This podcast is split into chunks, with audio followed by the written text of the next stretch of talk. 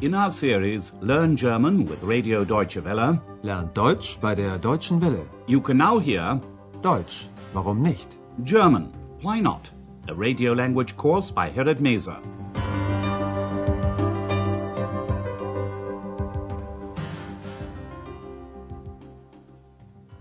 Hello and welcome back.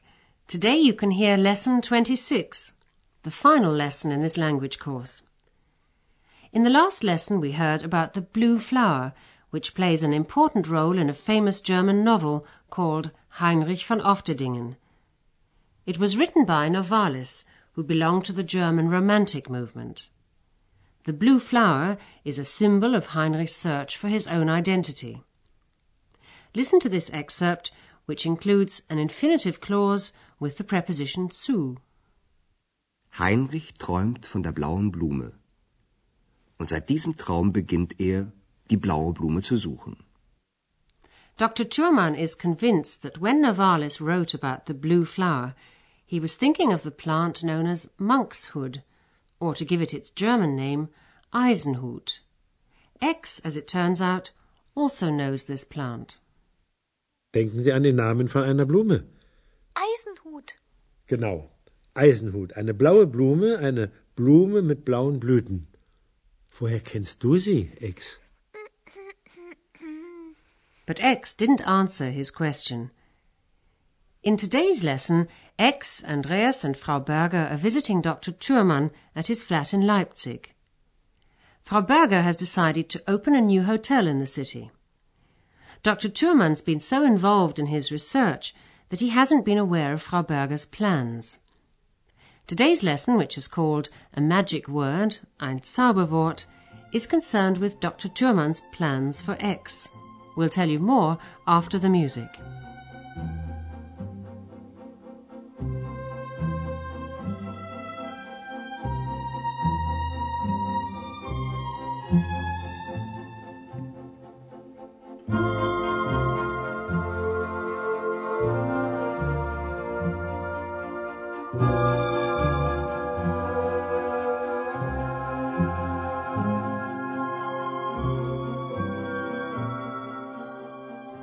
Monkshood, or Eisenhut, as it's called in German, is a poisonous plant, eine giftige Pflanze.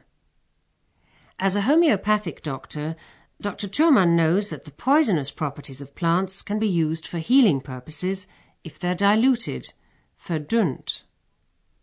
Dr. Thurman considers that if monkshood contains poison, why shouldn't that same poison be used to make something come alive, lebendig? Listen to what he has to say and try to discover how Andreas and X react to his idea. Wissen Sie, dass der Eisenhut eine sehr giftige Pflanze ist? Aus dem Eisenhut kann man ein tödliches Gift herstellen. Und wenn man das Gift verdünnt, kann es vielleicht auch jemanden lebendig machen. Dann kann es vielleicht auch jemanden sichtbar machen. Er will mich sichtbar machen. Das habe ich doch schon immer gewusst. Aber ich will nicht. Nein, niemals. Es ist doch keine Krankheit, unsichtbar zu sein. Schon gut, Ex. Wir machen doch keine Experimente. Nein, auf keinen Fall. Keine Experimente mit meiner Ex. Andreas and X are not happy about his idea. Listen once again. Dr. Thurman returns to the subject of monkshood, Eisenhut. Do you know, he says, that monkshood is a highly poisonous plant? Wissen Sie, dass der Eisenhut eine sehr giftige Pflanze ist? Monkshood contains a poison that's used to make rat poison. It was also used by some Indian tribes to poison their arrows. Dr. Thurman says monkshood can be used to make a lethal poison. Aus dem Eisenhut kann man ein tödliches Gift herstellen. Dr. Thurman knows the principle of homeopathic medicine. The poisonous properties of a plant can also be used for healing purposes, although they must be considerably diluted. Und wenn man das Gift verdünnt, A poisonous plant could then have the opposite effect and bring someone to life. Dann kann es vielleicht auch jemanden lebendig machen. All the time he's saying this, Dr. Thurman is thinking of X. Then he says, and then perhaps it can make someone visible. Dann kann es vielleicht auch jemanden sichtbar machen. X realizes at once that he's thinking of her. He wants to make me visible, she says. I knew it all along. Er will mich sichtbar machen. Das habe ich doch schon immer gewusst. And she doesn't want that to happen. Aber ich will nicht. Nein, niemals. Then she says that being invisible is not an illness. Es ist doch keine Krankheit, unsichtbar zu sein. And of course she's right. Dr. Thurman treats ill patients, but X isn't sick. He calms her down by saying that they won't do any experiments. Schon gut, Ex. Wir machen doch keine Experimente. Andreas says he doesn't want any experiments either with his ex. Nein, auf keinen Fall. Keine Experimente mit meiner Ex. Frau Berger realizes that it's not the right time to start telling the others about her new hotel in Leipzig. Instead, she asks the question she's been longing to ask why X appeared one day to Andreas. Listen and try to find out why.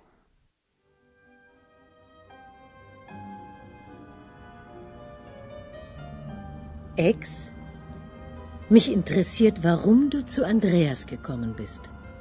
Weil er das Zauberwort gesagt hat. Wie bitte? Ich habe ein Zauberwort gesagt? Woher weißt du das, Ex? Von den Heinzelmännchen. Du hast sie also doch getroffen? Ja, eins. Und wie heißt das Zauberwort? Das weiß ich doch nicht. X appeared one evening when Andreas was sitting at home reading. The book was called The Heinzelmännchen of Cologne and told the story about elves who used to come out at night and finish off the local craftsman's work. X suddenly appeared because Andreas said the magic word. Ex, mich interessiert, warum du zu Andreas gekommen bist. Weil er das Zauberwort gesagt hat. This is news to Andreas, who had no idea he'd ever said a magic word. Wie bitte? Ich habe ein Zauberwort gesagt? Woher weißt du das, Ex? X found out the word when she went to visit the Heinzelmännchen. Von den Heinzelmännchen. She told Andreas that the time she disappeared, she went off to look for the Heinzelmännchen, but she didn't tell him any more than that. Andreas asks her if she met the Heinzelmännchen. Du hast sie also doch getroffen? X admits that she met one, but Andreas doesn't ask her why she never told him. He only asks her what the magic word is. Und wie heißt das Zauberwort? But the Heinzelmännchen never told her. X was supposed to find that out for herself. I don't know, she says. Das weiß ich doch nicht. But perhaps you do. Can you remember the scene when X appeared to Andreas? He was at home reading the book about the Heinzelmännchen who used to help people finish off their work at night. And at that point, Andreas wished that someone would help him. Listen again to that excerpt and try to find out the magic word.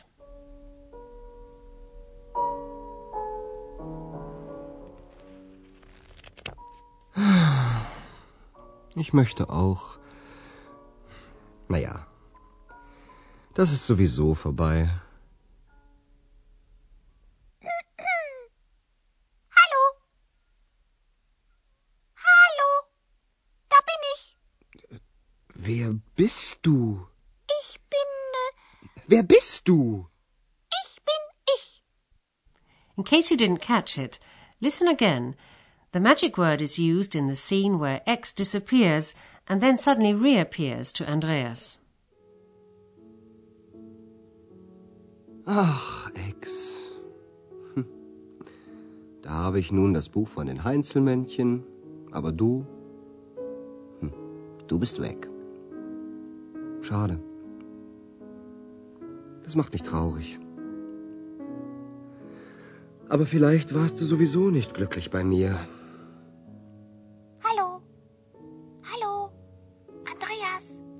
Was war das? doch jemand gerufen? Ja, ich. Da bin ich wieder. The magic word is Sowieso. Sowieso. Sowieso. Sowieso. Sowieso. Listen to the dialogues once again, and while you're listening, sit back and relax.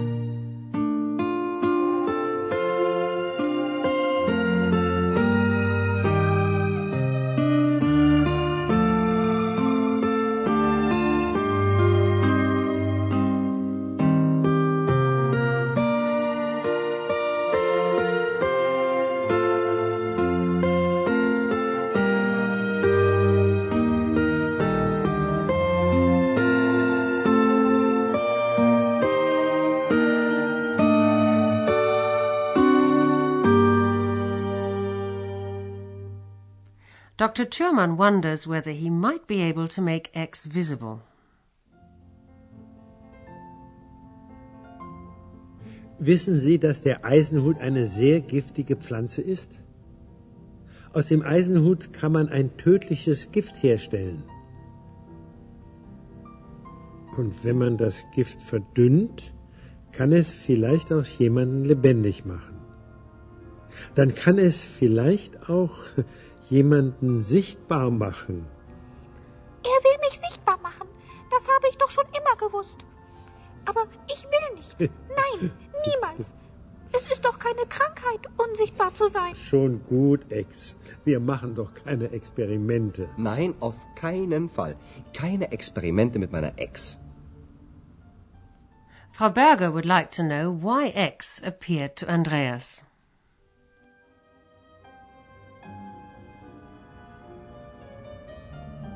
Ex, mich interessiert, warum du zu Andreas gekommen bist.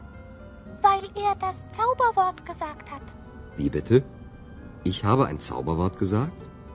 Woher weißt du das, Ex? Von den Heinzelmännchen. Du hast sie also doch getroffen? Ja, eins. Und wie heißt das Zauberwort? Das weiß ich doch nicht. And the magic word is Sowieso. Sowieso. Sowieso. Sowieso. Sowieso. And that brings us to the end of part four of Deutsch, warum nicht? It's a happy ending for all the characters involved. X remains invisible. Andreas is pleased she'll be staying with him. Frau Berger is glad she's found a new hotel to manage. And Dr. Thurman is delighted that from now on she'll be living in his hometown, Leipzig. Time too for all of us here to say goodbye. Thanks for being with us. Auf Wiedersehen und alles Gute. You've been listening to our language course Deutsch, warum nicht? A production of Radio Deutsche Welle in cooperation with the Goethe Institute in Munich.